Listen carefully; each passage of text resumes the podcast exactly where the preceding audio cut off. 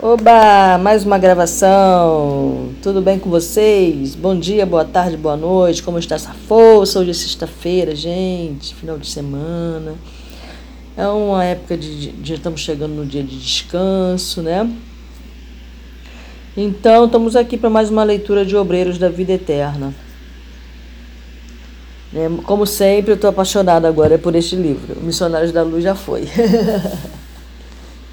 Cara, eu estou apaixonada pela leitura, né? Leitura, a última leitura que mostra a experiência, né, de Gotusa, que ele se revela para André, o que ele ainda sente, né, que ele se abre para André, para o André Luiz, né? Mostra traz muito ensinamento, né? Mostra que não é por aí, né? Não é ninguém está pronto, né, na realidade, né, para fazer a obra. Enfim, ouve lá que é maravilhosa a leitura, tá? Muito boa, mesmo. Bom, aí eu acabei aí é o capítulo 5, né? Que cujo título é Gotuso, né? É o nome de uma pessoa, tá, gente? Então André é, descobriu, né, que as pessoas que vivem lá nesse lar do Fabiano, a maioria ainda está muito apegada à terra. Por isso que elas trabalham ali, né? É, o motivo do Gotuso trabalhar na parte de como médico ele trabalha como médico, né? Na restauração das forças das pessoas que ali chegam. E ele trabalha na parte reencarnacionista. É, a gente é colocado, sabe, para trabalhar justamente naquilo que a gente mais precisa. As, nós não somos chamados para fazer este ou aquele trabalho, ou temos este ou aquele dom, porque somos mais especiais. Não, nós somos chamados para ser colocados naquele lugar porque a gente precisa aprender alguma coisa naquela atividade. O primeiro a aprender é o, prim o primeiro a escutar, é o primeiro que aprende.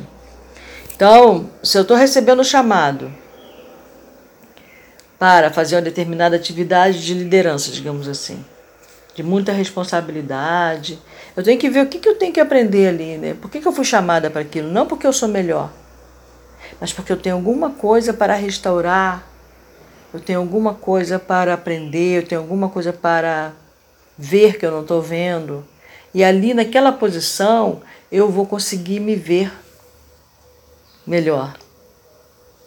E aí poder observar qual a lição que está sendo trazida para mim ao adquirir aquela posição. Ou ao estar desenvolvendo aquele dom. Ou porque que eu tenho aquela mediunidade tal sabe? Infelizmente, os seres humanos, nós seres humanos, estamos muito vaidosos, né? Então a gente sempre se sente melhor, superior, porque estende a mão, levanta a mão e, e traz paz, e leva cura. Não, eu não faço nada disso, né? Eu sozinha por mim mesma eu não faço nada. Sim, é, eu tenho meu próprio ectoplasma, eu tenho próprio, é, minha, minha, meu campo eletromagnético, né? Mas se outras forças se juntam à minha força, pô, eu posso fazer muito mais. Né? E como nós ainda somos bem, estamos caminhando, né? Eu pelo menos estou caminhando ainda aí, né? Então eu preciso, então a espiritualidade vem e usa a minha força. Agora que ela está me mostrando a minha força, não para minha soberba ou para minha vaidade, para me engrandecer, mas para mostrar o que eu sou capaz de fazer a favor do bem. Eu preciso ter essa ciência também, sem ter a soberba junto. Eu preciso ter a ciência da minha capacidade, eu preciso ter fé em mim. Não adianta só ter fé no outro, não adianta ter fé no caboclo, ou na Nossa Senhora, ou no São Pedro, ou no, no São José, ou no mentor, ou no guia, ou no anjo, no, ou principalmente em Deus, né? Não adianta ter essa fé toda externa. Quando todas as forças e todos os poderes, né, você, você é cria do amor, então você tem que ter essa fé em você, na sua própria capacidade, que foi lhe doada. Você foi preparado antes de vir. Ah, mas isso é minha. É, isso eu vim compulsoriamente, né? Por exemplo, como é que eu vou desenvolver? Eu não fui preparado necessariamente. Não é a mesma preparação que a gente viu lá no Missionários da Luz, mas tem uma preparação sim. E tem pessoas que estão trabalhando junto de você, né? Para você conseguir é, elevar-se um pouco mais e quando você voltar, você não vai para o mesmo buraco da onde você saiu. Ou eu. Muito bem, é, vamos lá. Ficou pesado, né, do buraco onde você saiu. Lá do, do, do umbral. Perdão pela palavra. Mas eu acho que é isso aí mesmo, mesmo que pareça duro, é isso. A gente, a gente sai de, de. Porque nós, seres humanos, nós somos muito prepotentes mesmo, né? É, eu sou tal, né? Porque quando eu levanto a mão, eu sinto energia. Né? Eu sou tal porque eu tenho o dom da palavra. Eu sou tal. Não, não somos tal de nada. Entenda isso. Mas também não somos nada no sentido exato, no sentido pejorativo da palavra, porque nós somos seres divinos. Mas ao mesmo tempo nós ainda não é, é, vivemos essa realidade divina, sabe? Se nós vivêssemos essa realidade divina, nós não estaríamos aqui né, nesse mundo de provas e expiações. A menos que nós quiséssemos, fôssemos os seres elevados e quiséssemos vir para cá, como a gente vê aí no caso do André Luiz, mostra isso direto, né? que o espírito vem voluntariamente ajudando outros espíritos que vêm em sentido expiatório. E mesmo assim, eles recebem a graça de vir, de reencarnar, porque isso é uma bênção e uma graça, porque tem amigo no mundo superior, assim. E aí eles é, interferem né, e pedem para que seus, seus entes queridos, seus amados, possam reencarnar para poder serem restaurados. Tá bom? Então vamos aí. Vamos à leitura.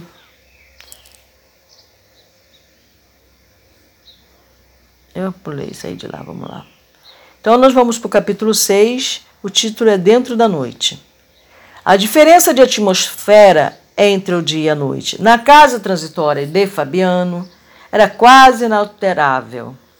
Não conseguiria estabelecer comparações apreciáveis, mesmo porque, durante todo o tempo de nossa permanência no Instituto, estiveram acesas as luzes artificiais. Então, ele quer dizer que é um local bem escuro, né? não dá para distinguir quando está de dia, quando está de noite. Estiveram acesas. Eh, de, denso nevoeiro abafava a paisagem, sob o céu de chumbo e, ao que fui informado, grandes aparelhos destinados à fabricação de ar puro funcionavam incessantemente na casa, renovando o ambiente geral. Víamos, víamos o sol fundamente diferenciado em pleno crepúsculo. Semelhava-se a um disco de ouro velho, sem qualquer irradiação, a perder-se no oceano de fumo indefinível cotejando a situação com os quadros primaveris da crosta planetária, os ocasos da esfera carnal parecem verdadeiras decorações do paraíso. Quer dizer, aquele lugar ali, nossa, era uma casa mal assombrada. Criança, né? Permanecíamos em região onde a matéria obedecia a outras leis. Olha isso que interessante permanecíamos em região onde a matéria obedecia a outras leis, interpenetrada de princípios mentais extremamente viciados. Eu vou ler de novo, tá? Interpe interpenetrada, palavrinha, de princípios mentais extremamente viciados. Sabe, quando eu li isso a primeira vez, eu decidi, eu entendi que uma forma de você praticar caridade é você ir tentando limpar sua mente, sabe? Você trazer mais alegria para o planeta, você rir mais, você brincar mais, sabe? É, não se levar tão a sério, né? Isso é uma forma de caridade, né? Ter um ser humano no, no planeta em que está mais tranquilo mentalmente do que a maioria, do que maior parte, né? Realmente. Congregavam-se aí longos precipícios infernais e vastíssimas zonas de purgatório das almas culpadas e arrependidas. Então é uma parte do umbral bem feroz, né? Na verdade, muita vez viajara entre a nossa colônia feliz, colônia feliz e o plano crostal do planeta, atravessando lugares semelhantes, mas nunca me demorara tanto em círculo desagradável e escuro como esse. A ausência de vegetação, aliada à neblina pesada e sufocante, infundia profunda sensação de deserto e tristeza. Nossa, ele ainda está bem sensível também, né? Tem que ter muita força para poder não sucumbir, não se identificar com aquelas sombras, né? com aquele lugar sombrio. Os amigos, porém, com a irmã Zenobe à frente, faziam quanto possível por converter o pouso socorrista em oásis confortador. Alguém chegou a gentileza de lembrar a oportunidade do quadro externo para que nos voltássemos para dentro de nós com o proveito necessário. Então alguém lembrou, né? É, alguém chegou a gentileza de lembrar a oportunidade do quadro externo, ou seja, aquilo que estava vendo, como ele falou, né? Para que nos voltássemos para dentro de nós. Aproveitasse aquela escuridão, aquele silêncio, aquele deserto, voltasse para dentro. Né? Sim, assentiu o assistente Jerônimo. No abrigo de pronto-socorro espiritual, é conveniente que não haja facilidade para distrações prejudiciais aos nossos deveres. Então não tem planta, não tem planta bonita para ficar olhando, não tem luz, mas a luz artificial é o único jeito, né? É, então ele fala que é inconveniente que não haja facilidade para distrações, ou seja, ficar muito, ter muita coisa, muito ornamento, não é o ideal. Estampou o riso franco nos lábios e acentuou. Por isso mesmo, quando na crosta da terra, nunca tivemos descrições de infernos floridos ou de purgatórios sobre árvores acolhedoras. É, faz sentido. Nesse ponto, os escritores teológicos foram exatos e coerentes. Aos culpados e renitentes, confessos, não convém a fuga mental. Não convém a fuga mental. Em favor deles próprios, é mais razoável sejam mantidos em regiões desprovidas de encanto, a fim de permanecerem a sós com as criações mentais inferiores a que se ligaram intensivamente.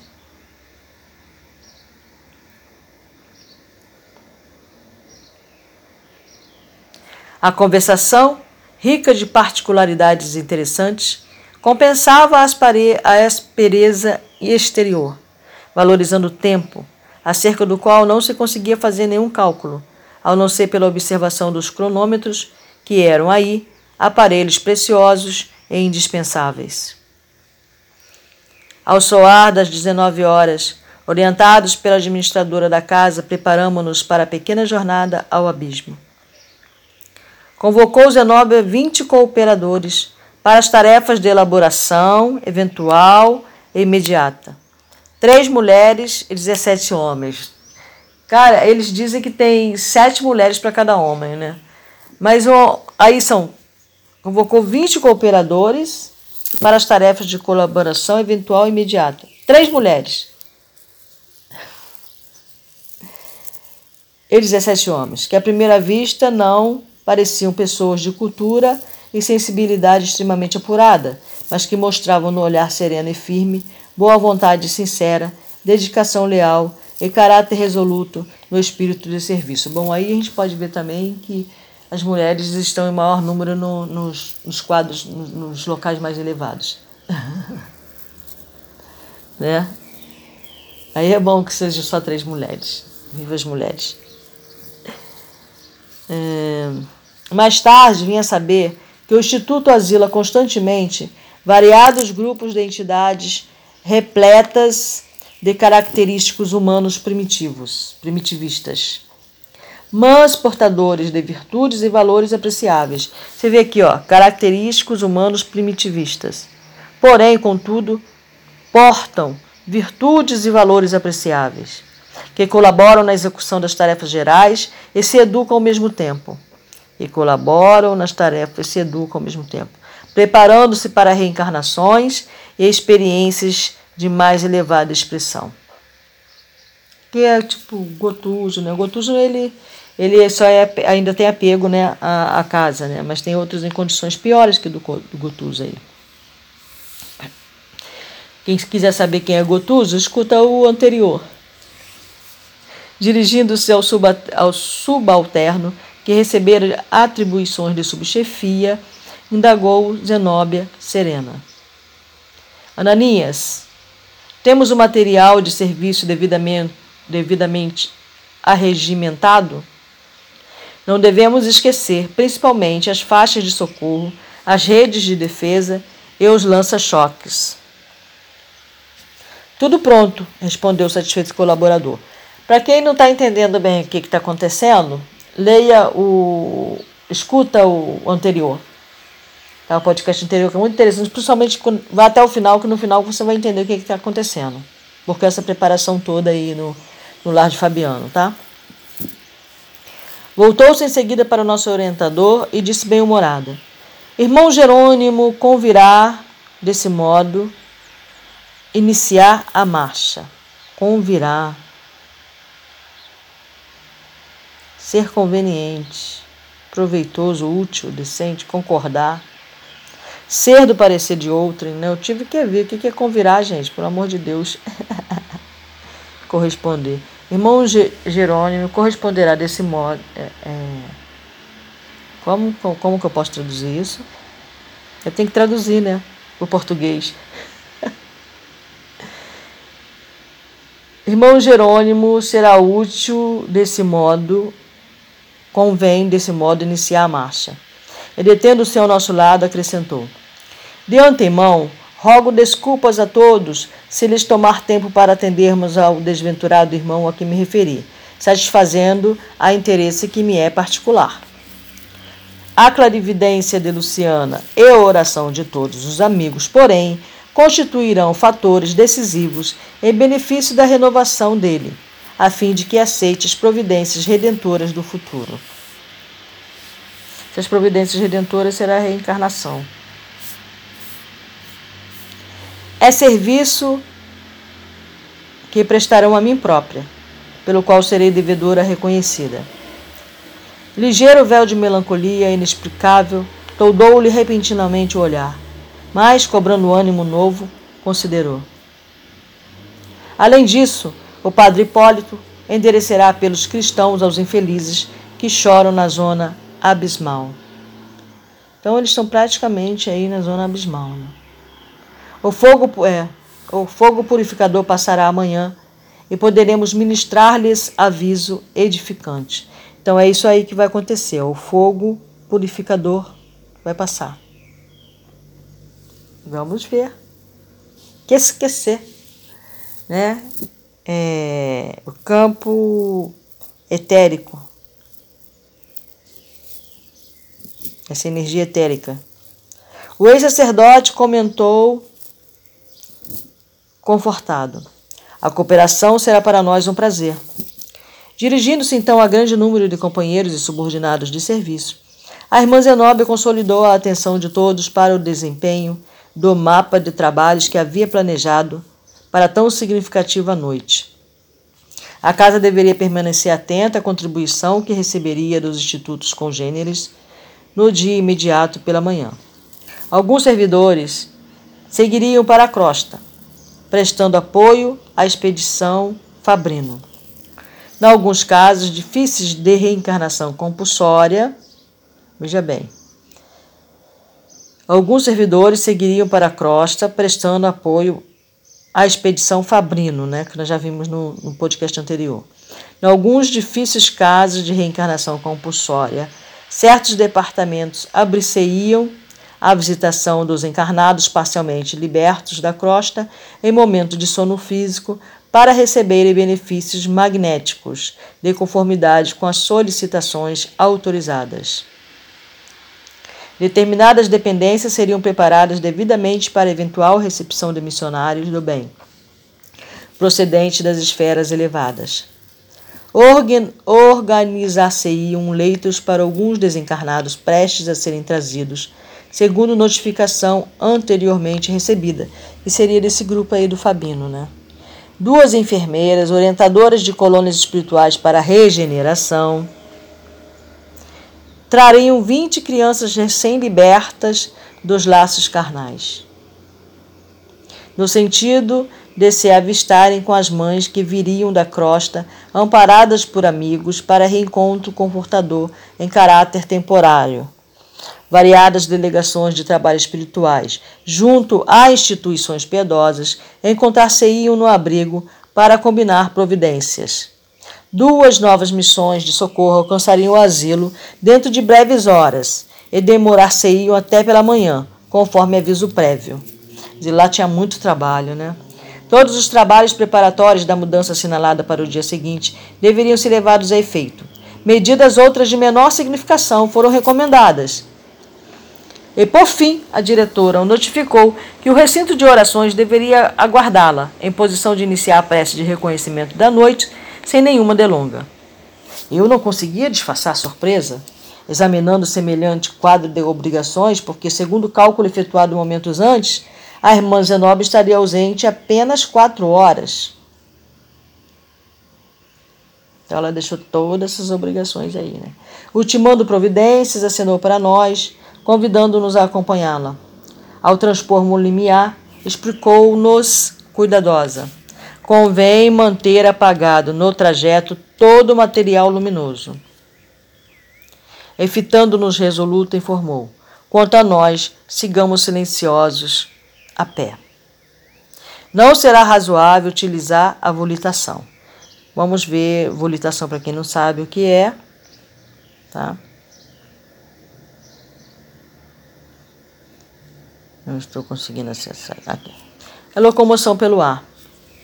É... Quem já viu o espírito, né? Ah, os fantasmas, né?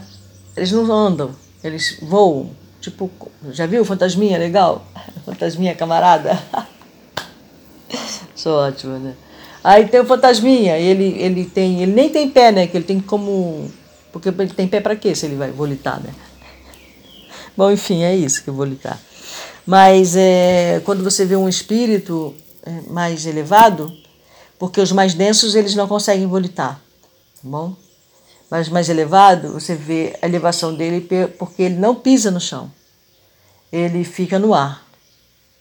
A certa altura, não no ar, lá no alto, não. No ar, ele não fica com os pés plantados no chão. Ele fica acima do chão. Tá bom? Então vamos lá. Não será razoável utilizar a volitação em distância tão curta. Mais justo assemelharmos-nos aos pobres que habitam estes sítios perante os quais, enquanto perdura a pequena caminhada, devemos guardar a maior quietude. Qualquer desatenção prejudicar, prejudicar-nos-á o objetivo. Decorridos alguns instantes, atravessávamos as barreiras magnéticas de defesa e punhamos-nos a caminho. Noutras circunstâncias e noutro tempo, não conseguiria eu dominar o pavor que nos infundia a paisagem escura e misteriosa à nossa frente. Vagavam no espaço pequeno, no espaço, estranhos sons.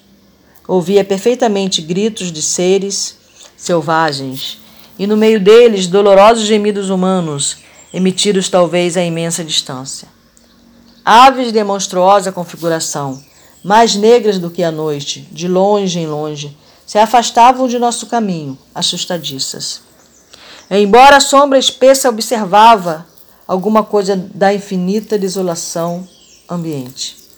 Após alguns minutos de marcha, surgiu-nos a lua, como bola sangrenta através do nevoeiro, espalhando escassos raios de luz. Que é a lua vermelha. Poderíamos identificar agora certas particularidades do terreno áspero.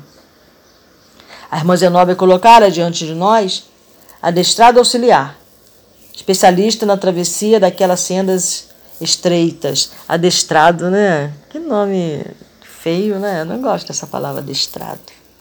É perito, tá? Vamos tirar essa ideia pejorativa. É a minha, né? A minha ideia é adestrado, né? A minha ideia. Então é hábil, a mesma coisa que hábil, tá? Hábil auxiliar, especialista na travessia daquelas sendas estreitas, e conforme recomendação inicial, guardávamos rigoroso silêncio em fila móvel, ganhando a estrada hostil. Atingimos zona, zona zona pantanosa em que sobressaía a rasteira vegetação. Ervas mirradas e arbustos tristes assomavam indistintamente do solo. Fundamente espantado, porém, ao ladear imenso charco, ouvi soluços próximos. Guardava a nítida impressão de que as vozes procediam de pessoas atoladas em repelentes substâncias. Tais as emanações desagradáveis que pairavam no ar. Oh, que forças nos desfrontavam ali! A treva difusa não deixava perceber minudências. Todavia, convencera-me da existência de vítimas vizinhas de nós. Esperando-nos amparo providencial, estaríamos ante o abismo a que se referia a administradora da casa transitória? Optei pela negativa, porque a expedição não se deteve em tão angustioso lugar. Jerônimo seguia rente aos meus passos e não contive a indagação que me escapou célere. Jazem aqui almas humanas? Ou interpelado em atitude discreta, somente respondeu no gesto mudo em que me pedia calar. Shhh. Sabe? Bastaram, no entanto, minhas quatro palavras curtas para que os lamentos indiscriminados se transformassem, de súbito, em rogativas tocantes e estertorosas. Ajude-nos! Quem passa? Por amor de Deus! Salvai-nos, por caridade! Socorro, viandantes! Socorro! Socorro! Verificou-se então o imprevisto. Certamente as entidades em súplica permaneciam jungidas ao mesmo lugar. Mas figuras animalescas e rastejantes, lembrando sáurios. Sáurios, não. Lembrando sáurios. Vamos ver aqui sáurios. Subordem de répteis escamados, que compreende a, os, lagar, os lagartos. Lembrando lagartos, de descomunais proporções, avançaram para nossa caravana, ausentando-se da zona mais profunda dos charcos. Eram em grande número e davam para estarrecer o ânimo mais intrépido. Nossa Senhora! Experimentei o instinto de, utilizar a volitação e fugir depressa. Entretanto, a serenidade dos companheiros contagiava esperei firme. Ave Maria, cheia de graça, estaria rezando. Pai nosso que está no céu. Quase imperceptível, estalido, partiu da destra da irmã Zenóbia. E dez auxiliares, aproximadamente, utilizaram minúsculos aparelhos, emitindo raios elétricos de choque com significantes explosões. Não obstante ser fraca a detonação, a descarga de energia revelava vigoroso poder, tanto que os atacantes monstruosos recuavam precipitados, recolhendo-se ao pântano, em queda espetacular sobre a lama grossa. Nossa, show. Imagina a cena. Dá para imaginar? Multiplicavam-se as lamentações dos prisioneiros invisíveis da substância viçosa. Libertai-nos, libertai-nos! Socorro, socorro! Cortavam minha sensibilidade aquelas implicações pungentes e dolorosas, mas ninguém parou. Segui a expedição diligente e muda. Compreendi que estavam em jogo maiores interesses de trabalho e não insisti. Minha posição era do subalterno chamado a cooperar. Mais alguns minutos e havíamos varado a região dos charcos. Região dos charcos. Vocês querem saber o que é charcos? Charco é uma poça extensa, mas não profunda. Tá? É um atoleiro. Um local que tenha lama, sabe assim, que tem água. Aquela assim. Penetrando terreno de configuração diferente, aliviou-se-me de algum modo o coração condoído. Entretanto, agora, vultos negros de entidades humanas esgueiravam-se junto de nós. Aproximavam-se com a visível disposição de atacar, recuando, porém, inesperadamente. Supus, por minha vez, que o movimento de recuo ocorria logo que eles observavam a extensão de nosso grupo de 25 pessoas. É, não eram 20? Há 20 auxiliares, né? E mais os líderes. Temiam-nos a expressão numérica e fugiam pressurosos. Prosseguindo a marcha, penetramos escarpada região e, atendendo ao sinal da irmã Zenóbia, os vinte auxiliares, né? Não foram vinte auxiliares, que nos seguiam, postaram-se em determinado ponto, com a recomendação de aguardarem a nossa volta. A diretora da casa transitória, então, conduziu-nos aos os quatro, né?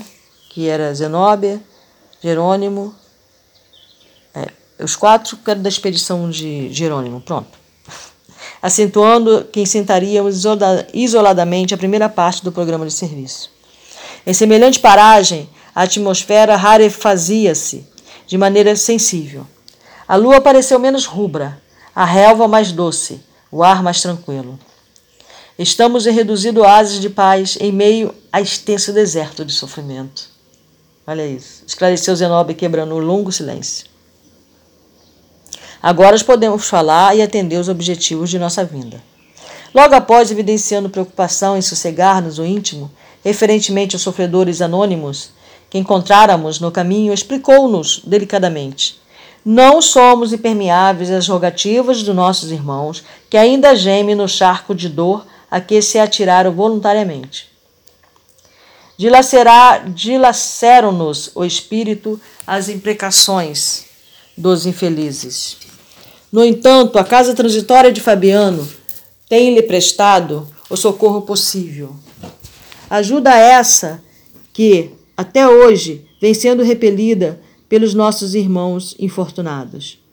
Debalde, libertamo-los periodicamente dos monstros que os escravizam, organizando-lhes refúgio salutar.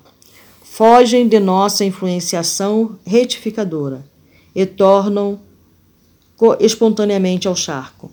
É imprescindível que o sofrimento lhes solidifique a vontade para as abençoadas lutas do porvir.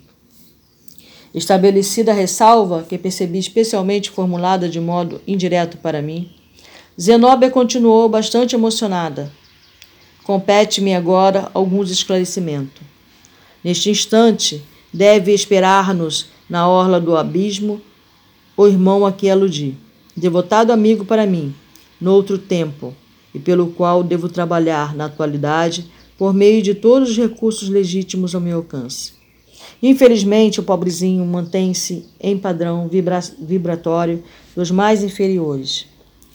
Creio precisas essas explicações preliminares, facilitando-lhes a obsequiosa colaboração desta noite. Muitas vezes, a surpresa dolorosa compele-nos a solução de continuidade no serviço a fazer. Daí minha preocupação justa em prestar-lhes os informes devidos.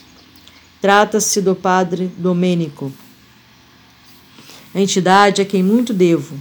Foi ele clérigo menos feliz, incapaz de manter-se fiel ao Senhor até o fim de seus dias. Iniciou-se nas lutas humanas, tocado de sublimes esperanças na primeira mocidade.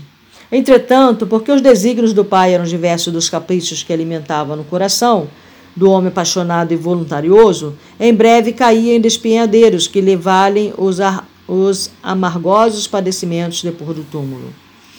Aproveitou-se das casas consagradas à fé viva para concretizar propósitos menos dignos, conspurcando a paz de corações sensíveis e amorosos. Bom, dá para entender o que é conspurcando, né? Mas vamos ver. Cobrir de imundícia nojento. Não, não é o que eu pensei. Eu pensei em termos de roubar, né? Conspurcando a paz de corações sensíveis e amorosos, é, ultrajando com insulto, corrompendo, depravando, maculando. Interessante, né? Recebeu todas as advertências e avisos salutares tendentes a modificar-lhe a conduta criminosa e desvairada. Todavia, internou-se fundamente no lamaçal escuro dos erros voluntários, desprezando toda espécie de assistência salvadora. Colaborei durante anos consecutivos nos serviços de orientação que lhe eram ministrados, mas pela expressão intensa de fragilidade humana que ainda conservava em minha alma, abandonei-o também à própria sorte, absorvida por sentimentos de horror. Minha deliberação estabeleceu comprida pausa de tempo em nossas relações diretas. Mais de 40 anos rolaram entre nós. Nossa. De tempos a esta parte, porém, seus sofrimentos acentuaram-se de maneira terrível, obrigando-me a mobilizar minhas humildes possibilidades em seu favor. Desencarnado desde muito, voltou da crosta em angustiosas circunstâncias. Ocasionou desastres morais de reparação muito difícil e ainda permanece insensível às nossas exortações de amor e paz, conservando-se em posição psíquica negativa. Precipitou-se em terrível aridez do coração, envolvendo-se em forças que o aniquilam e entorpecem cada vez mais. Para que males maiores não lhe ocorram, fui, a meu pedido, autorizada a incluí-lo entre os tutelados externos de nossa instituição. Consegui desse modo que alguns de nossos cooperadores lhe atenuassem o movimento fácil, sem que pudesse ele dar conta de nossas operações fluídico-magnéticas nesse sentido. Tem sofrido muito.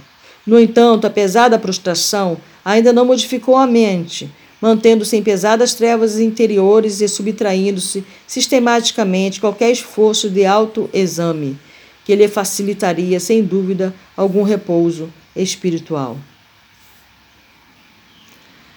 Além desse alívio, que lhe é sumamente indispensável, o padre Domênico necessita regressar à experiência construtiva na crosta planetária, recapitulando o pretérito em serviço expiatório. Entretanto, a situação mental em que se demora cria-lhe empecilhos de vulto, dificultando-nos a ação intercessora. Urge, porém, que regresse à reencarnação. Amigos nossos devotados e solícitos, amparam-me o pedido e benefício dele. E Domênico voltará a unir-se como filho sofredor de uma de suas vítimas de outro tempo, vítima e verdugo, porque num gesto de vingança cruel, o ofendido eliminou o ofensor com a morte. Para reintegrar-se nas correntes carnais, preciosas e purificadoras, deve o infortunado adquirir, pelo menos, a virtude da resignação de modo a não aniquilar o organismo. Daquela que, desempenhando sublime tarefa de mãe, lhe conferirá carinhosamente a nova personalidade. Para a obtenção desse resultado, é imprescindível que melhore interiormente. Se conseguirmos que um raio de luz lhe penetre o íntimo, se possibilitarmos a eclosão de algumas lágrimas que lhe desabafam o coração, dilatando-lhe o entendimento, experimentará novas percepções visuais e provavelmente conseguirá enxergar aquela que lhe foi desvelada genitora na derradeira romagem dos círculos carnais. Conseguida essa providência, creio será ele conduzido facilmente à indispensável conformação e às medidas iniciais na recapitulação terrestre. Estabeleceu-se natural intervalo nas considerações de Zenóbia. Nenhum de nós ousou formular qualquer interrogativa. Ela, porém, prosseguiu humilde.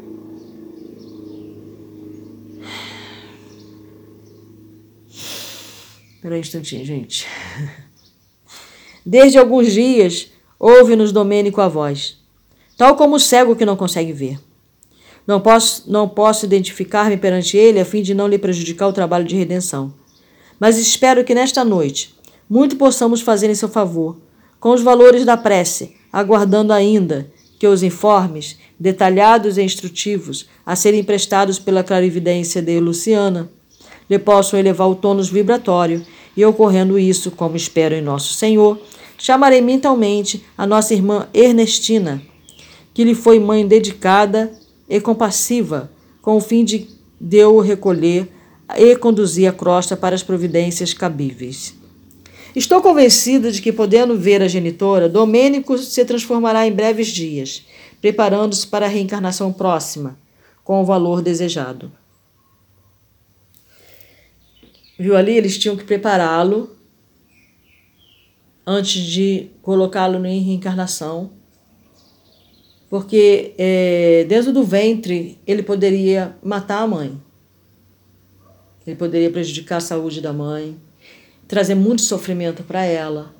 É até mesmo é, rejeitar a própria reencarnação e, e tirar a própria vida mesmo. ali no ventre. Né? Parece coisa além do, da imaginação, né? Indicando determinado ponto de paisagem, informou: Em vista do serviço a realizar, recomendei que dois auxiliares o trouxessem a local adequado, onde possamos orar livremente e auxiliá-lo com as nossas palavras, sem interferências estranhas. Em seguida, rogou comovidamente: E agora que iniciaremos o trabalho de tanta significação para minha alma, insisto para que me perdoe o caráter pessoal da tarefa é que a oportunidade de nos reunirmos, cinco irmãos tão bem sintonizados, não é bastante comum, e em vista da providência assinalada para amanhã, sinto que não devo adiá-la, por quanto a desintegração de resíduos inferiores pelo fogo etérico se faz acompanhar de muita renovação nesses sítios. Poderíamos, desse modo, Ernestina, Ernestina Domênico e eu, perder sagrado ensejo de repetição problemática. Calou-se de súbito a orientadora, conservando-se na atitude de quem medita em silêncio, de coração voltado para o Todo-Poderoso.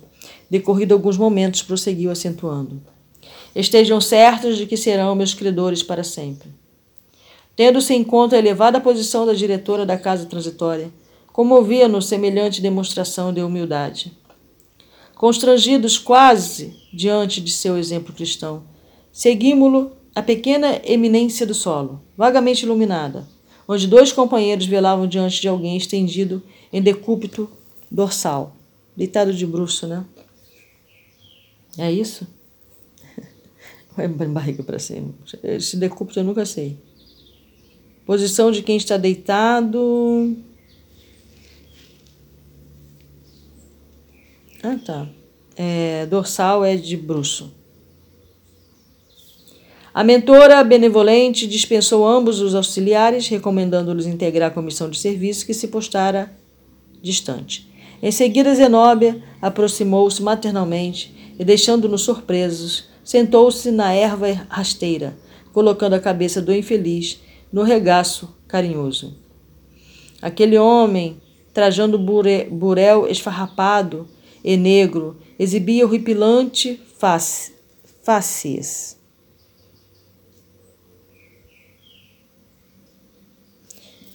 né? Face, né? Não obstante a sombra, viam-se-lhe os traços fisionômicos que inspiravam compaixão. Cabelos em desalinho, olhos fundos na caverna das órbitas, boca e nariz tumefactos em horrível máscara de ódio e indiferença. Dava a ele a impressão de acelerado comum, que só a enfermidade conseguira imobilizar para a prestação de contas com a justiça. Não acusou emoção alguma ao contato daquele colo amoroso, nem se apercebeu de nossa presença amiga. De olhar parado no espaço, no misto de desespero e zombaria, semelhava-se a uma estátua de insensibilidade vestida de farrapos hediondos. Domênico, Domênico! Clamou a irmã Zenóbia com ternura fraternal. Deveria o interpelado experimentar extrema dificuldade na audição, porque só depois de pronunciar o seu nome diversas vezes foi que, como alguém que registrasse sons de muito longe, exclamou irritadíssimo: Quem me chama? Quem me chama? Ó, oh, poderes orgulhosos que desconheço! Deixa-me no inferno! Não atenderei ninguém, não desejo o céu reservado a prediletos. Pertenço aos demônios do abismo. Não me perturbem! Ah, odeio, odiarei para sempre. Quem te chama? considerou a diretora, delicada e afetuosamente. Somos nós que te desejamos o bem.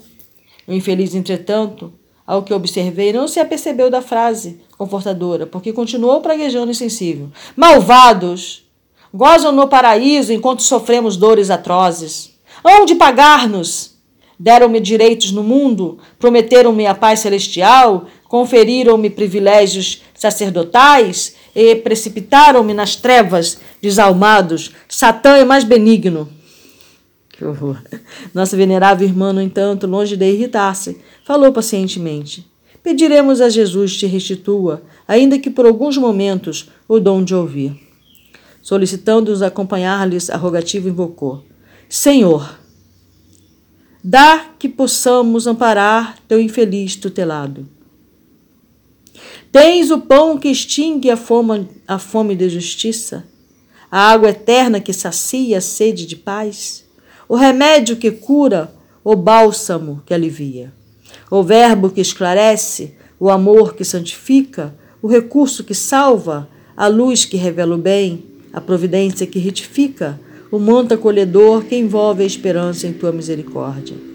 Mestre, tu que fazes descer a bendita luz de teu reino, aos que ainda choram no vale das sombras, concede que o teu discípulo transviado possa ouvir aqueles que o amam.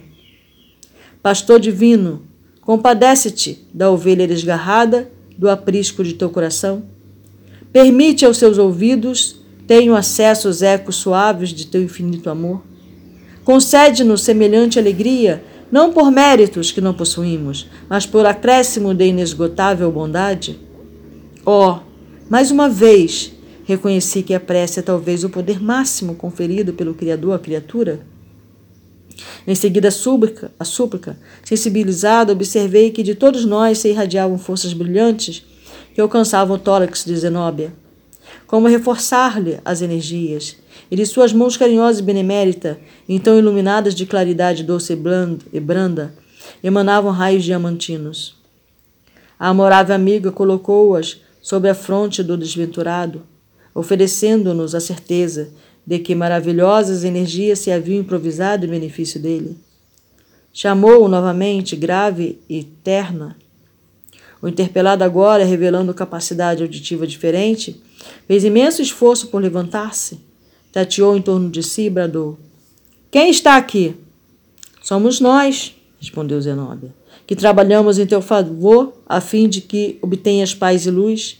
Quimeras! gritou o infortunado, né? Ilusão, né? Quimeras é isso, é, é uma mitologia, um ser mitológico, né? Coisa resultante a fantasia, né? Utopia, tá bom? Gritou o infortunado, acusando alguma transformação íntima. Fui traído em meu ministério, fui traído em meu ministério sacerdotal. Negaram meus direitos prometidos. Fui espezinhado e ferido. Que desejas de mim? Lastimar-me? Eu necessito da compaixão alheia. Aconselhar-me? Impossível. Estou cego e atormentado no inferno por deliberado menosprezo das forças divinas que me desampararam totalmente. Domênico, falou então Hipólito, a pedido da orientadora, que lhe fez silencioso gesto de solicitação nesse sentido, dando-nos a ideia de que não desejava empregar a própria voz na conversação que se iniciava. Não te rebeles contra a determinação da justiça divina. Justiça? replicou ele, vibrando de emotividade. E não tenho fome do direito? Não possuía eu prerrogativas no apostolado? Não fui sacerdote fiel à crença? Há muitos anos padeço nas trevas e ninguém se lembrou de fazer-me justiça. Acalma-te. A consciência é juiz de cada um de nós.